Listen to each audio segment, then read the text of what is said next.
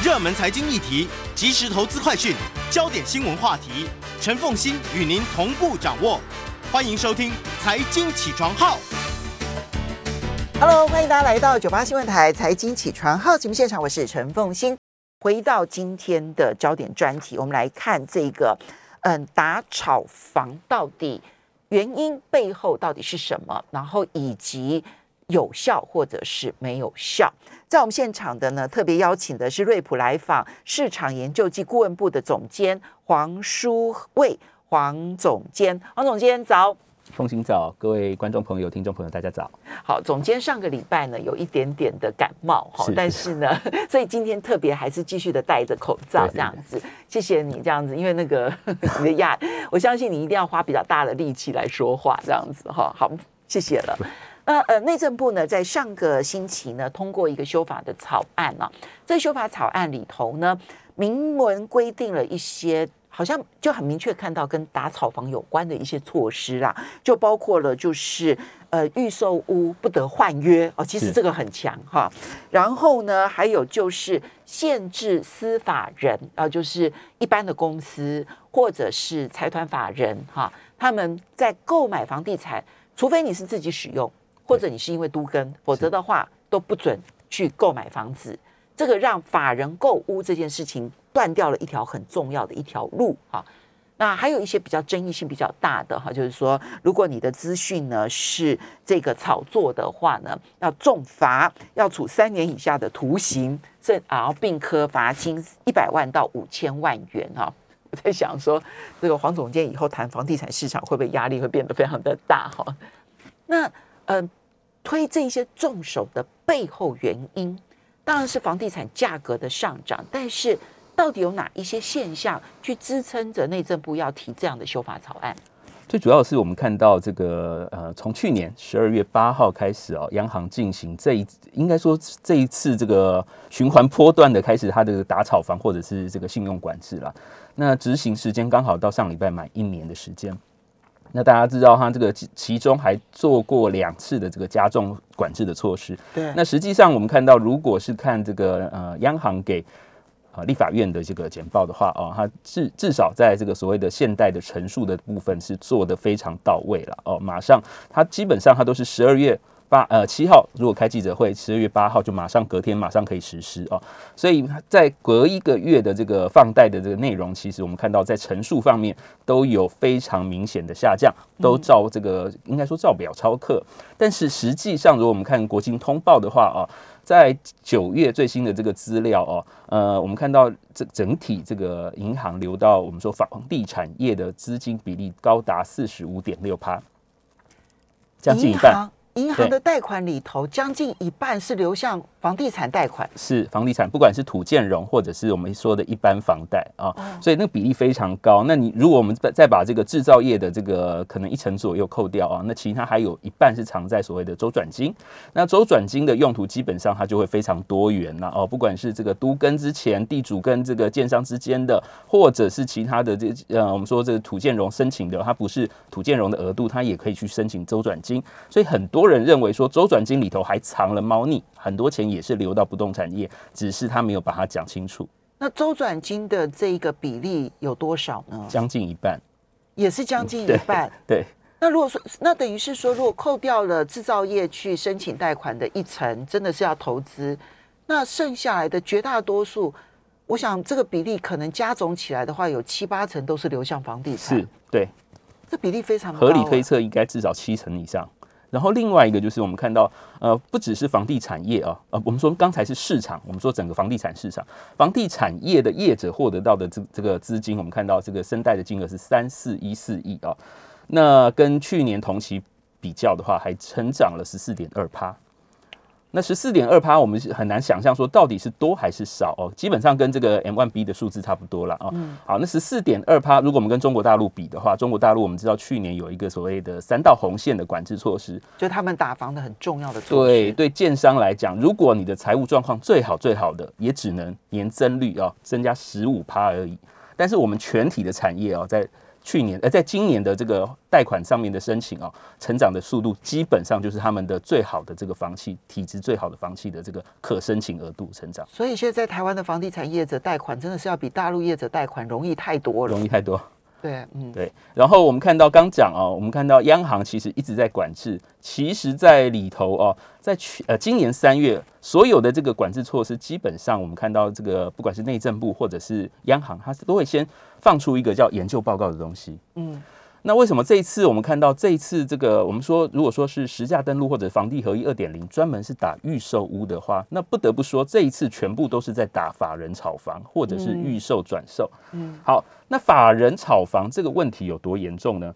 这个内政部在三月的时候公布了一个统计，他说台湾哦总共有五百五十六万人有房子，嗯，真的有超过四户以上的所谓的多屋族哦，只有一点四六趴。所以大家就不用担心这些包工包租公其实不多，嗯，好，那但是如果是企业，我们就说司法人的话哦，基本上有多屋的这个倾向的哦，我们看到有十二趴，一一点九六。那这些法人买那么多房子干嘛？是要生产吗？嗯，是要制造吗？是要办公吗？对啊，因为公司企业，我就算买一个办公大楼，其实也是只能算登记一户啊。是是是，可怕的是四户以上是什么？它有七十三点五五趴叫住宅。私还不是买办公大楼，不是是叫住宅，嗯，一般住宅，所以表示说，在这个市场上啊，呃，当然有一些法人他是做生产、制造、使用的，或者是消费服务的，但是还有很多其实就是为了炒房而成立的公司。更可怕的是，这些炒房公司里头，它短售的这个状况非常严重，在一年内交易的啊，就持有不呃不到一年就交易的有五十四点五一趴。所以它明显是要规避一年之内交易的很重的这一些相关的税负。是，对。所以基本上这个炒房团或者是这种集资炒房的，我们看到内政部其实在三月就在关注了。哦，那当然后面还会有人说，那囤房税啊，他房子那么多囤房税，那是另外一个议题啊。但是非常明显的，在这个短期操作的这个过程当中，其实法人或者是我们说炒房团才是这次要呃我们说要管制的对象。所以你刚刚提到的两个现象，中央银行呢，其实确实有管制现代的措施，但你从金融的流向数据来看的话，其实几乎无效。对，因为他就用各式各样的理由，但实际上面资金流向的都是房地产。好，然后第二个部分呢，是目前看起来说打草房，那实际上面的多房族，他已经不是我们看到的什么刘妈妈什么个人大户。其实它是公司企业，或者是为了炒房而成立的公司企业。最可怕就是为了炒房而成立的公司企业。嗯，这一点有一点我是有疑问的，要请教一下舒伟啊。因为呢，嗯，我们现在看到今年的经济成长率有可能会达到百分之六，这数字很漂亮。那你看到看到这个经济成长率有三头马车嘛？一头其实就民间消费，民间消费这是停滞的，因为我们的疫情在五月升高了之后，民间消费是被压抑的。那出口当然很好，但是如果只靠出口是没有办法拉动经济成长率到百分之六的。其实这里面呢，最出乎预期的是民间投资，民间投资的成长率，我记得相当的高了。好，我现在没有详细的数字，相当的高。那如果民间投资这么高，理论上来讲，我们想象中应该就是制造业会要去借钱去投资啊？怎么会制造业的借钱比例这么低呀？因为我们必须讲啊，我们后来央行其实控制的非常得意，就是他把这个所谓的我们说这个公司户的贷款在九月已经压到只能贷款四成以下。嗯，好，那为什么他给他的资金这么少，管制这么严，资金还是会流向房地产？最主要是房地合一税修了以后，基本上。这一次其实我们看到很多东西都台面化了，告诉你说红单这个没问题，你只要不要逃漏税就没问题。再来换约，哎，没问题。你如果是短期交易怎么样做？呃，长期交易我们照规矩来，以前可能都是一个这个漏洞。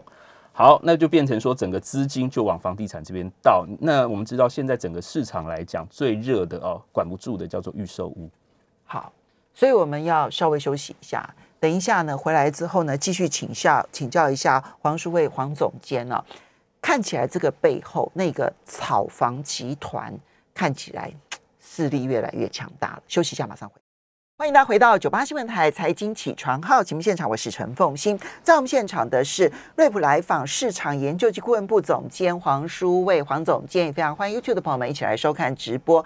好，所以书卫，我们刚刚提到的那个现象，哈，就是央行是有出手、有控制，但资金还是源源不断的流向房地产。那么，呃，也确实对于瞌睡这件事情，比如说。红单的这个转转售啦，这些瞌睡的问题开始采取了行动，但是呢，他的方法就是，那我就真的瞌睡台面化，那我缴税给你政府嘛，缴税给你政府，但我这边还是这样赚啊，那所以把政府的税金还继续的把它添加在房价上面，转嫁对，好，因此这个是，其实你从这个角度来看，我们的民间投资哦的成长。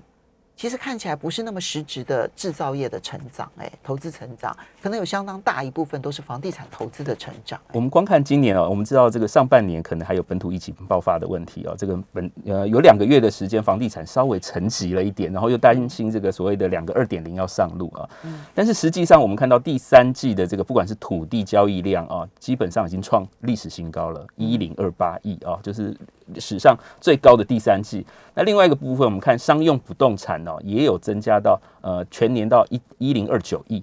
那一零二九亿这个是什么概念？一零二九亿就是从这个呃曾明忠主委，他那个时候还在金管会的时候，二零一二年的所谓有金六条之后，限制寿险业进入这个不动产市场，他列列列了六条金条之后啊，这个。整个市场基本上就走入谷底啊！那我们看到今年的数字已经比那个之前还要高了，已经破千亿了，所以都创历史新高，都创历史新高。嗯哼，所以整个市场哦，我们刚刚讲，呃，其他的看不见，但是我们光看上市贵公司哦，还有我们看到这个政府标的啊，还有一些重要的这个指标交易，看起来哦，呃，在去年的时候，很多同事会跟我说，哎，好奇怪哦，市场好热哦，那个卖不掉的东西哦，现在都有人来问，都卖得掉。今年更夸张，是还没拆掉的东西都有人要。什么叫做还没拆掉？哦，就是可能可以还在用的东西，有人是买买这个房子是要它的土地价值的，就像刚才那个 Terry 说的。哦，就是就是那些呃那些房子其实老旧到根本不能够使用了，或者还能使用，但是它就要打掉。像我们这附近不是还有一个这个教会学校啊？啊，对，汀州路那边哦，汀州哦，福音大楼，OK，它也是整栋卖掉，它还能使用。然后我们像中华开发。嗯，那个总部大楼也是九十几亿就卖被卖走了，然后在像高雄家乐福也还在营业，整个就卖走和和这个爱河旁边那个，所以今年比较特殊是，呃，不只是要看地哦，甚至连这个不动产，它只要愿意卖，大家都会去收。所以速地已经很难取得了，所以干脆呢，上面有房地有建筑物的也通通买下来算了。对。所以今年的这个钱多到这个程度是令人觉得非常折舌的啊。那很多案子我们看到这个大家基本上都是用未来价在抢，哦，这个是比较令人担忧的啦啊。所以整个市场来讲，的确在整个不管是这个资金的涌入啊，尤其我们刚还没讲完的，就是呃，因为我们知道现在预售屋啊，基本上它在这一次的这个房地合一二点零，而不在实价登录二点零里头。它有一个所谓的这个即时登录啊，就是交易呃契约签订三十天内就要去登录。以前不是，以前是代销跟建商，它的约满或者是这个结束的时候，约结束的时候才需要去登录。现在不是，是只要卖掉，然后三十天就要登录，所以会造成一个问题啊，就是我们看到为什么资金会进来，因为我们知道这个代销跟建商，它其实可能会有养了一些这个呃，不要说人头啦，口袋名单或者是一些老客户。或者是一些不管是贵妇团呐、菜篮族都有啊，他会开这个设是这个网络平台，会开这个开课，招募了这些人以后呢，开始呃很多同业或者是朋友会告诉我说，这个案子哦，你看我保证他两个月内完销。我说为什么这么偏僻的地方？哎，这个一般名单哎在地人不会买的。他说我告保证，因为我们的员工哦跟我们的老客户哦已经包了五成。在浅销期就包五成，那我们刚刚讲现在的这个所谓的房地合一啊，或者是十家登录，基本上它都允许这样的现象出现。好，那现在碰到另外一个问题了。那既然我们说合法缴税的话，那应该就不会踩到这个政府的红线。那现在麻烦的是，我们知道现在实价登录刚讲，呃，一个月内只要有交易，这个预售屋就要去登录，所以很多人用非常低的成本在做假交易。嗯他付了定金，他就去登录了。好，那我们说政府这一次的这个实价登录，他只做半套，就是那解约怎么办？他不管你了。啊，对他当初就说，你如果这样解约的话很麻烦呢。你如果解约一直垫高那个房价的话，会造成整个资讯混乱。OK，所以现在实价登录表面上看起来想要保护投资呃保护房地产的购买者，就是我让你知道说预售屋呢别人买多少钱，对，但是没想到呢，其实很多的炒房团就利用这个漏洞。我前面呢，我其实等于是用一些呃这一个呃这些潜销名单哈，就是这些客户名单，然后呢，大家一起来用很低的价钱先创造了一笔交易，我去登录啦。登录完了之后，后面要来买的人看说，哇，诶，他真的卖这么高的价钱呢，所以我就用很高的价钱来买。然后，但是呢，前面这一手干脆解约掉，因为它的成本很低。很低，对，解约掉之后，它可以卖更高的价钱。是。所以十家登录在这个时候反而变成炒房的工具了。对，有人就说这个叫电价平台哦，一打开本来是开价的，现在变成交价，而且还要往上继续加。嗯，所以这个的确是再加上这个有一些业者又在做这个饥渴行销，他告诉你说，对，一个月就卖完了，清单在这里。对啊，动不动就玩销，我实在很觉得很奇怪，很奇怪，对不对？而且如果说我们看到最近操作的方法更粗糙了，他可能找很多人去排队，对不对？那排队的话，如果大家看就说哇，第一个反应很多报纸会下标题都是年轻人呢，这些首购族好可怜哦。大家都知道有这个好康要去排，但是我们知道其实都是很多建商自己动员自己的人在跑的啊。如果大家看那个呃，我们去看那个排队的民众的那个同质性是非常高的，不是跟我们看到一般在这个这个暗场里头哦，这样婆婆妈妈那个感觉是不一样的。好，恐怕真的是请乡民来办案这样子，然后把几张照片这样子对照一下，就可以找到重复的排队人吗？呃，有一些是员工哦。哦，OK。对，所以基本上我们看到这样的状况哦，其实这个内政部是很担忧啦。所以只要每次，我们看到有这种排队的新闻，下午当天不管是内政部啊，或者地方的这个消保官都会到现场啊。所以这个投资的这个部分哦，大家已经从这个二点零开始扭曲成政府允许大家做红端红单的投资，呃，鼓励大家做预售屋的转售。那当然，间接的就影响了我们看到整个预售登录的这个实际的呃资资讯揭露它的本意或者它的美意了。所以，公开透明的资讯揭露反而被拿来作为那么垫高价格的一个平台，而且你你其实书也不讲，我自己也会觉得说，哎，确实有人用这么高的价钱买，到底是怎么一回事？如果我真的要买，我我可能就会相信了前面有人假设一瓶用四十万买。我就会相信说啊，真的有人用四十万，那这样子的话，我好像用四十万买也并不算是离谱。但没有想到的是，他是可以解约的，对，他是愿意花很小的代价解约，因为背后有更大的利益。对，好，那现在我们来看内政部现在呢要去修平均地权条例，还有不动产经纪业管理条例。好，这里面第一个当然就是对于预售屋的换约这件事情要。全面性的禁止，好，那还有限制司法人，其实也就是公司企业，对，然后去购买一般的住宅，你必须是自用的，你不要再去，所以这也就变成了一个炒房公司，他要成立一个投资公司，然后去不断的买房子，这条路可能要把它封死掉。你觉得到底有用还是没有用？司法人这个事情哦，在这一次其实是炒最凶。哦，因为我们刚刚讲这个炒最凶，也就是目前用司法人的方式最多嘛。呃，或者是反弹最凶，应该说反弹最强烈哦。建商都出来骂说这个是共产党的做法，怎么可以这样限制人民这个财产自由啊？呃，我这个有债权，我要移转，有问题吗？啊，这个政府也知道了，然后税也课了，为什么还要这样做？那基本上我们必须讲哦，不动产跟其他产业或者是其他的产品不一样啊。它虽然我们说我是投资客，但是这个对人家来讲，它是自用的这个角度。我们刚刚讲，你没有关系的，或者是没有资源的人，你只能去接人家转了两三手价格被垫上去的产品啊。所以这个是非常的不合理啦。那我们刚刚讲说这个炒房的这个炒房团哦，还有什么问题？就是我们说，呃，为什么这一次会讲这么严呢？因为大家都知道。过去哦，只有两种人的身份在台湾买不动产会受限制，一种叫做中国人，嗯啊，有一个所谓的五四三条款啊，这个我就不呃，贷款只能贷五成了啊，在台湾居留时间只能四个月，然后三年内才能转售哦，然后还有这个一一生呃一人一屋的限制，还有比例限制，这个都有限制。如果从身份来看，嗯，那另外一个就是早期的农地。啊，所以农地农用之前，所谓的农地农有，你没有自耕农身份，不能买农地。这个已经很早了，这个是在呃民国八十几年的时候就已经修法通过。两千年，对，呃，两千年的对对对对对。那就现在已经农地也都可以不限自耕农的身份了。是，好，那我们就讲回那讲前面那个中国的，为什么这一次炒房大家会那么害怕？因为如果限定只能三种用途，哎，你员工的使用，员工宿舍，再来是什么？呃，你必要的使用，呃，长期出租啊，再来就是你配合政策为老都跟好了，那所有案子我要买之前啊，内政部或者是地方的这个地震局处要不要审？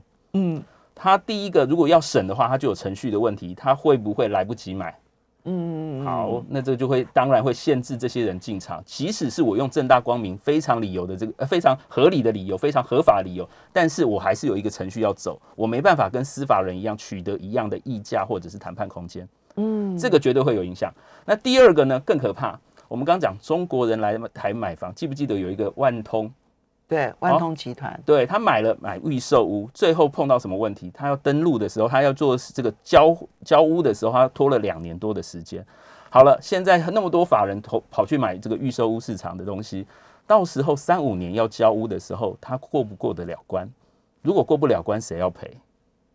所以现在已经。买了这一些预售屋的这一些公司，未来可能因为现在还在盖，对，明年后年大后年才可能交屋。是，那交屋的时候，可能他就没有办法登记产权，对，无法因为经过要审查。那一审查，也许就会像之前，因为限制中国大陆的人来这边买房子，一审查两年，两年，那这边有可能一审查是两年，房子就要空在那边空两年呢。对。不只是不能转售，而且它中间还有两年的这个空白期是不能做交易的。假设我是要做员工宿舍，我也没办法用。对，我要出租，我也没办法用。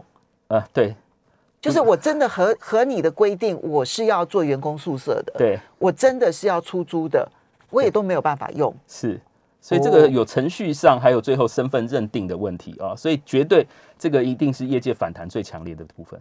好，所以。当然，它看起来确实打到了这些炒房团，对不对？可是另外一方面，你可能也让一般公司企业在运作上面出现极大的困难。哦，对，我们要稍微休息一下，所以要限制这件事。我跟你讲，反正钻漏洞的可能已经出现了。我们休息一下，马上回来。欢迎大家回到九八新闻台财经起床号节目现场，我是陈凤欣。在我们现场的是瑞普来访市场研究及顾问部总监黄书卫黄总监呢，提供呃这个我们今天要来谈的是内政部的修法来打草房啊。那提出来的这几个案，这几个做法到底有用还是没有用？刚刚我们提到的第一个是禁止预售屋换约转售，当然。你不能换约转售，那我如果买了，我后来不想买怎么办？那你就退回公司。坦白说，我觉得这个是合理，这个部分我觉得合理，所以这个部分的反弹比较小，对不对？对，好，所以这种红单转售的状况应该可以被遏制。第二个部分，你刚刚提到的就是限制司法人购入住宅，这个理论上来讲是达到了要害，对。可是它现在产生的后遗症是。政府的效率跟不跟得上，这才是问题。对，因为他走许可制的话，基本上就是个案审查，这不是是以前我们看到是产权审查这么单纯的事情。他还要看你的用途，哎，公司登记，搞不好要看到你这个公司最近的这个营业项目跟这个我们买的这个土地有没有关联性，就像银行贷贷款一样。那员工宿舍，说不定我还要去调查，说你有多少员工嘞？对，那更可怕的是，那我全部每一个案子，我只要买老房子，我都说是我支持为老杜根，这样可以吗？哦，对不对？他说，基本上围绕都跟算是他第三项哦，因为第嗯就嗯就是公司法人可以买住宅三个条件：员工宿舍、长期出租，然后还有第三个是都跟围绕产权所需。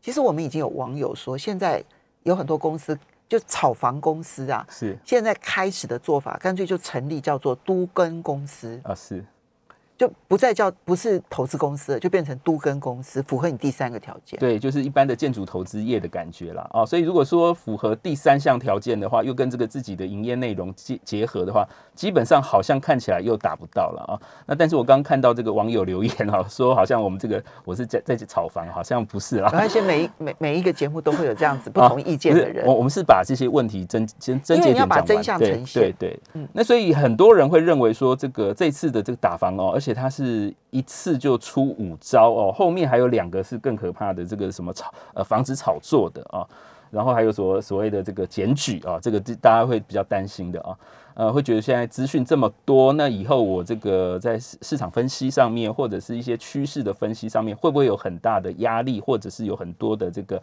呃检核的程序啊？那这个其实我们觉得，这个在张老师的时代啊。在他当副市长的时候，就张金二张副市长，对对对，他其实就已经造成了一部分的产业有一点这个寒蝉效应啊。我记得那个时候一天到晚只要我们发新闻稿，他就会来喊。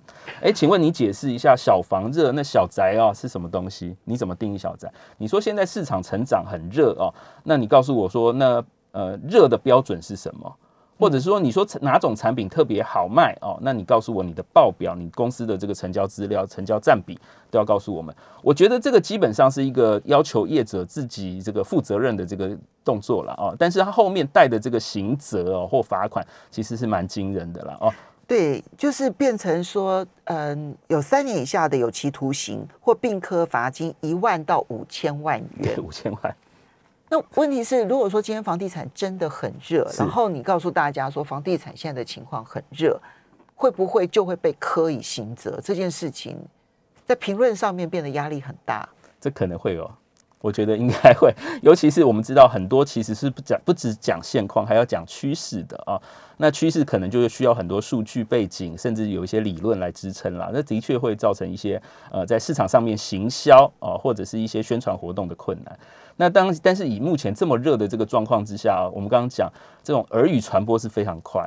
刚凤新讲啊，说这个我们刚刚讲这个预售屋登录啊，呃，是从七月一号开始才是三十天登录，但是其实在市场最差的时候哦，大家就很流行传这个所谓的这个销报表，嗯，就告诉你说，哎，我们这个某某从化区现在的销售状况。那个一看哦，这个所有的不管是买方啊，或者是同业，基本上都是建立欣先欣喜啊，就说啊，有三十八万就可以买到江翠的，有四十万可以买到江翠，哎，那我也去读读看。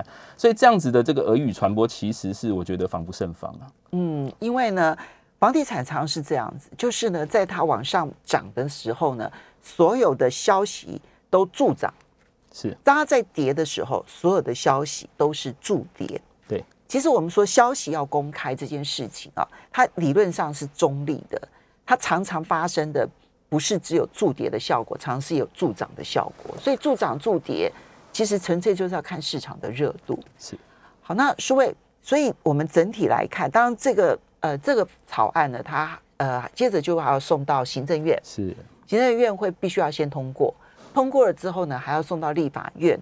坦白说，立法委员就会承受到了极大的压力。好，到底会不会通过？我们其实也不能够确定。不过这一波的热潮，它在各个不同的区域啊，其实确实情况上面是很大的不同，对不对？对，我们看到北中南基本上三个这个城呃三个都会区或者三个大地地区，基本上它的样态不太一样啊。像台北市基本上跟新北市一样，已经涨不动了啦。啊，我们看如果说是不管是各家的这个房价指数啊。呃，这次的这个涨幅差不多在第三季都是八到呃五到十五到八趴左右哦，嗯，就是双北市啊，甚至到桃园，但是台中呢可能就会破一成哦。那最热的叫做新竹，一定都是两成以上啊，嗯，啊，这个当然跟市场的供需有关系啦。我们刚刚讲新竹，基本上它已经有一些区域，甚至它号称这个从化区已经只有一个案子在推。哦，所以它基本上是 供不应求的状况非常严重哦。然后我们刚刚讲这个产业投资带动这边的对未来前景的看好，所以呃，我们最近拉了一个统计哦，在竹科这边哦，如果说这个贷款一般我们贷多少期，差不多是二十年嘛啊，嗯，但是在这边是破三百个月，三百个月，三百个月是接近。二十五年，嗯，对，二十五年，OK，二十五年哦，在台北基本上就只能贷二十年不到，在那边可以贷二十五年。平均这是平均对那就意味着很多人贷到三十年。对，然后贷款的这个成数又非常的高哦，嗯它可以到七十六个百分点，台北市只能到贷到七十一个百分点，所以它落差很大，这个资金就持续往这边涌进。那这也意味着新竹买房的人可能真的是相对年轻的族群，因为你要贷到这么长年限，你的年龄是不能高的。对，然后房子也新，房子也新，对对不对？对然后同时层数要高，恐怕首购族的比比例非常高。是。然后到南部的话就不用讲了哦，我们看到这个台积电一宣布要去设厂之后啊，这边的房价更是飙高啊。那台积电它基本设厂，它是在北高雄哦，但是连小港、旗津啊 这边都都很热啊，甚至是小港旗津，对，哦我们看到连凤旗津哎、对，连凤山啊啊，凤山现在又有一个山景要进去啊，在这个这个魏武营旁边啊，所以这个未来我们看到，即使我们说啊，这产业投资不对，好像整个区域都是鸡犬升天了。哦，那我们当然也有自己的忧虑啦，就是我们看到这三年啊，这个建造申请量各地都在飙新高啊。那建造申请量就代表说建筑业的投资，那以后三五年之后就变成市场上的交屋潮或卖压了。嗯，哦，那其中最夸张的应该叫连江县了哦，多了将近三倍。马祖 哎对，第二名叫屏东，屏东啊，屏东啊、嘉义这些都在前面哦，一点五倍哦，这些都在前面哦。那六都里头可能只有台北是因为围老都跟比较多，所以是一点五。其他我们看到其其他在前面的基本上都是我们说的二三线城市，彰化哦，所以说整个市场来讲。台北这边基本上已经看到一个天花板了哦，这个我们看到豪宅也再高卖不到三百万啊。如果说高级住宅差不多顶多两百就卖得很辛苦，嗯。但是新北的话，我们看到整个这个新新版特区或者是一些重要地区，基本上价格没有太大大的涨幅，同样也是有看到最高价的天花板，有天花板。然后但是是什么树林、莺歌，但是低价的部分正在往上 涨。对，往上拱，甚至土城都五十了嗯哦。所以整个市场来讲，基本上只要是低基期的，呃，可以引吸引这些首购族，甚至是投资族进场的，基本上这个市场都非常热。好，但是这么热的一个情况之下，你会担心吗？因为刚刚提到说建造的申请量创历史新高呢，那这现在的申建造申请，其实都意味着是未来一段期间的大量推出。所以这个时候，我们一般人如果想要换屋或者是买房子的话，该怎么办？可怕的是哦，我们刚刚讲这个现在的这个去年的建造申请量是十六万栋，今年会到十七到十八万栋，这个是一九九四年的以来的公告新。高，那如果我们回想一九九四，大家在干什么？我想大家一定忘记了，一九九四再过三年就是亚洲金融风暴。对，就是其实房地产跟金融是绑在一起的。嗯，那时候是亚洲金融风暴，但是呢，民国八十四年就民国八十四年，台湾已经出现小型的本土金融风暴了。所以基本上它这个是是有关联的啦。哦，那我们看到现在供过于求，然后再碰上采营业投资，我们刚刚讲台积电，去年哦，在台湾的这个工业类有仓储类申请建造开工的量哦，从原来五十万跳到一百万，所以当然会有所谓缺工缺料的问题嘛。那现在变成刚才凤欣讲，那买这些房子的人怎么办？未来我们看到第一个就是价格或市场的不稳定性、不确定性多，再来就是粗制滥造、赶工或者是拖延工期的现现象也会变多。好，大家要小心。我觉得自住这真的是对的，这样子，但是要拿来作为投资工具，我还是认为房子不能够拿来作为投资工具了。哈，好，非常谢谢黄书卫啊，非常谢谢大家，谢谢。